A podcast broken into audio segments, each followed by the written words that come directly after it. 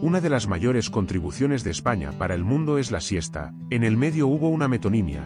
No entender metonimias produce monstruos ideológicos, pero ese es otro tema que trataré, si me da. En otro momento, como hoy, pero al revés, su etimología derivaba de la hora sexta, que en la regla canónica es la más ingrata de todas, porque normalmente da sueño. Y como cuando a uno le entra sueño, si le dejan, duerme, y el no dormir lleva a no trabajar, porque uno está dormido y no se puede.